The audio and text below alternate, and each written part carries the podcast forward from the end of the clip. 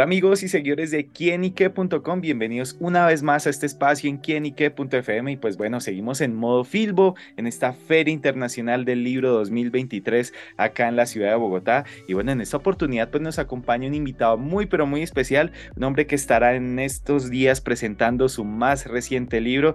Y es un hombre que apenas yo sé que los mencione, ustedes van a saber muy bien de quién les hablo. Se trata de Bernardo Fernández Beff, quien estará acá en nuestro país, bueno, con el monstruo bajo la cama solicita niño que asustar. Este título, bueno, muy también muy contundente y que, bueno, pues en palabras de Beff conoceremos acá en quienique.com. Beff, bienvenido.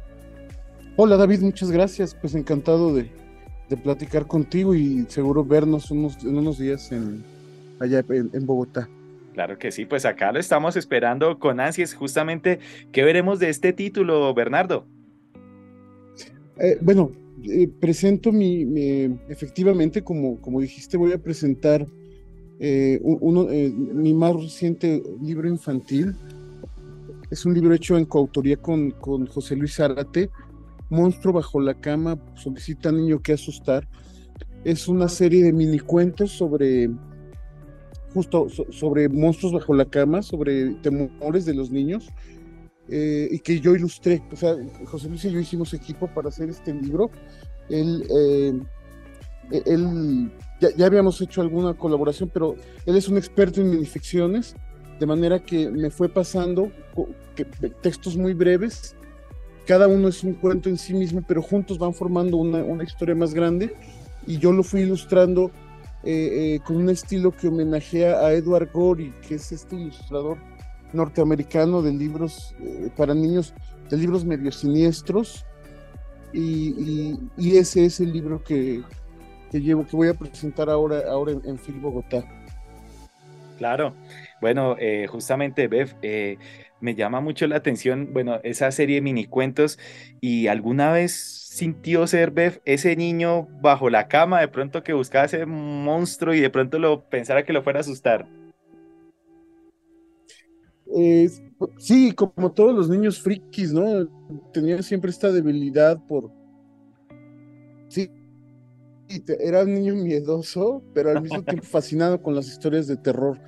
De manera que cuando haces este tipo de literatura infantil, eh, tiendes puentes entre el niño que fuiste y, el adulto que eres. Entonces, sí, yo, yo por supuesto que, fui de estos niños que, que se aterraban, igual que mi coautor, que José Luis, y, pero al mismo tiempo me, me, fascinaban las historias de miedo como es justamente encontrar esa correlación. Bueno, yo siempre soy de los que digo que uno debe, a pesar de la adultez, comportarse como niño, pero en este caso y justo en esa hora, encontrar esa correlación del adulto lleno de experiencias, como lo es Bev, que ha tenido su trayectoria, su vida, y volverse a encontrar con ese niño y plasmarlo justamente en esta obra.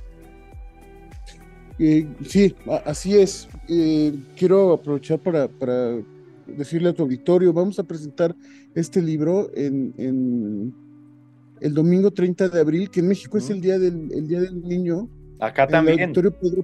Ah, pues entonces es perfecto. En el auditorio Pedro Páramo, dentro del, pabellón mexicano, a las 6 de la tarde. Tengo otras dos actividades, si me permites. Claro que sí.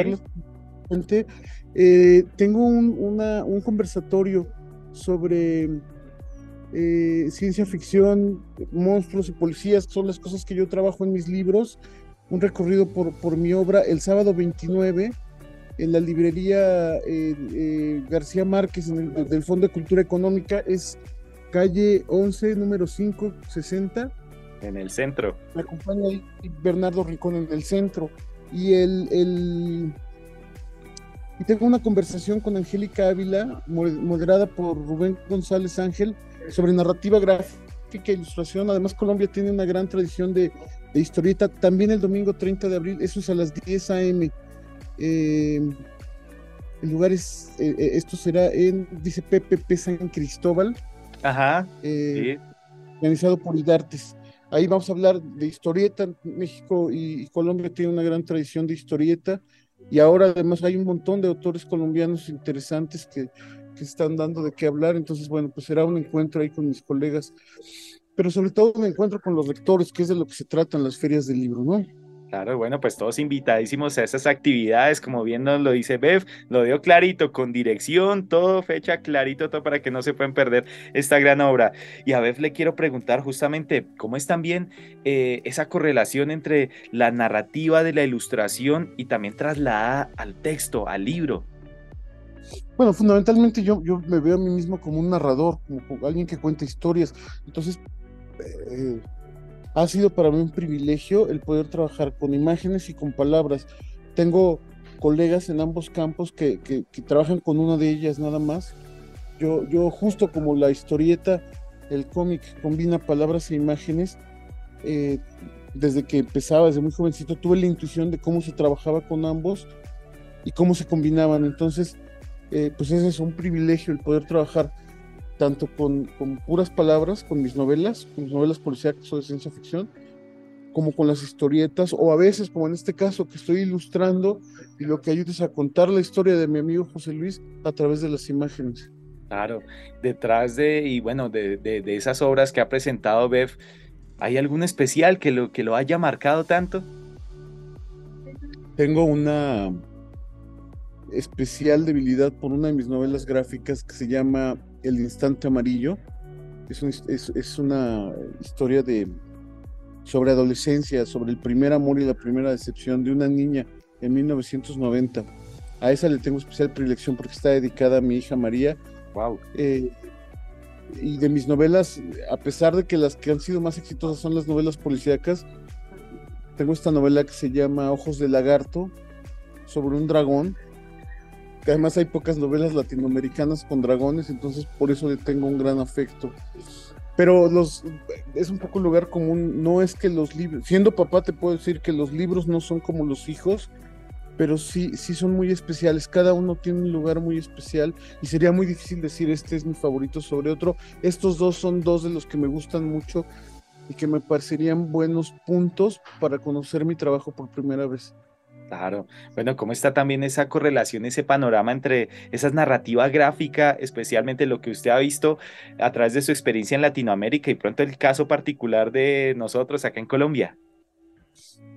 En este momento, concretamente la narrativa gráfica, que, me interesa mucho, hay una explosión en toda Latinoamérica y Colombia ha sido uno de los lugares donde, donde ha habido, eh, donde hay ya, se pueden detectar dos generaciones de de historietistas, de autores de historieta muy activos y con propuestas que tienen, em, especialmente me gusta de Colombia que no se parecen a las, a las propuestas hegemónicas, no, en Colombia no están haciendo historieta al estilo norteamericano o al estilo japonés. Eh, o no preponderantemente. Probablemente la gente más joven ya traiga la influencia japonesa, pero, pero tiene una voz única que a mí me, interesa mucho, la voz de, Colombia en, la historieta.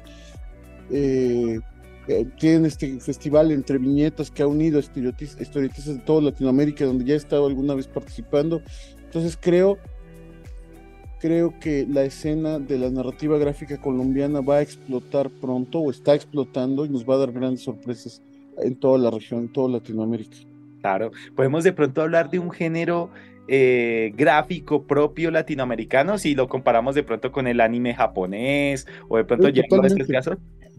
Totalmente, y, yo además considero que la, novela gráfica más importante que se ha hecho en, hasta ahora para mí es Virus Tropical de Power Paola, que es colombiana, aunque bueno, aunque nació en ecuatoriana colombiana, pero lleva la colombianidad en la sangre, ¿no? Y es de manera que sí, sí creo, sí que estoy convencido que hay un, un perfil y una identidad muy fuertes de Latinoamérica en la narrativa gráfica que bueno, que, que, que, eh, que, está a punto como de llegar a, que está acercándose a un punto de madurez.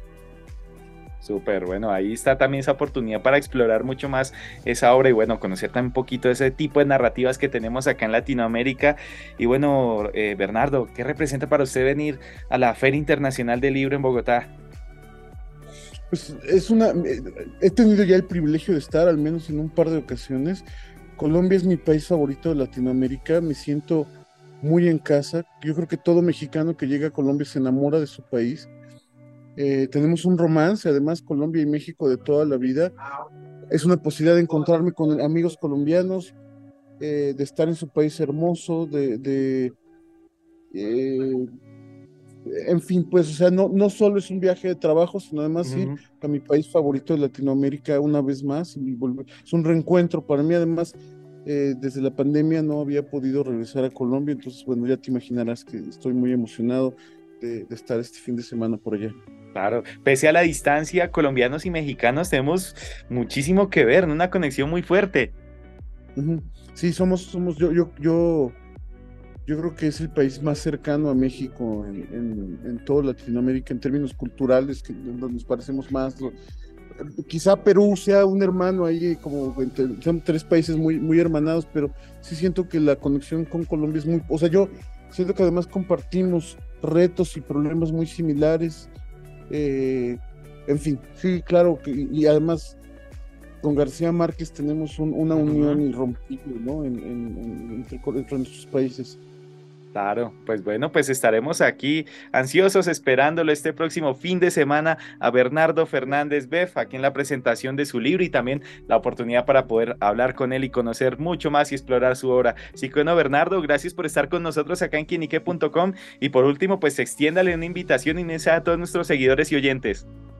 Bueno, pues eso, muchas gracias, gracias por el espacio, David, y nos vemos en la Filbo. Tiene una feria de libro maravillosa en Bogotá, aprovechenla está México de país invitado, pero es una gran fiesta de, la lectura de, con un creo que más de 25 países invitados, así que nos vemos en Colferias, ¿verdad? Es el, sí, señor. Nos vemos en Colferias este fin de semana y en, en la librería García Márquez del Fondo de Cultura Económica. Muchas gracias, David. Bueno, Bernardo Fernández Bef, acá en quienique.com, el placer de saber, ver y oír más. Nos oímos a la próxima. Chao, chao.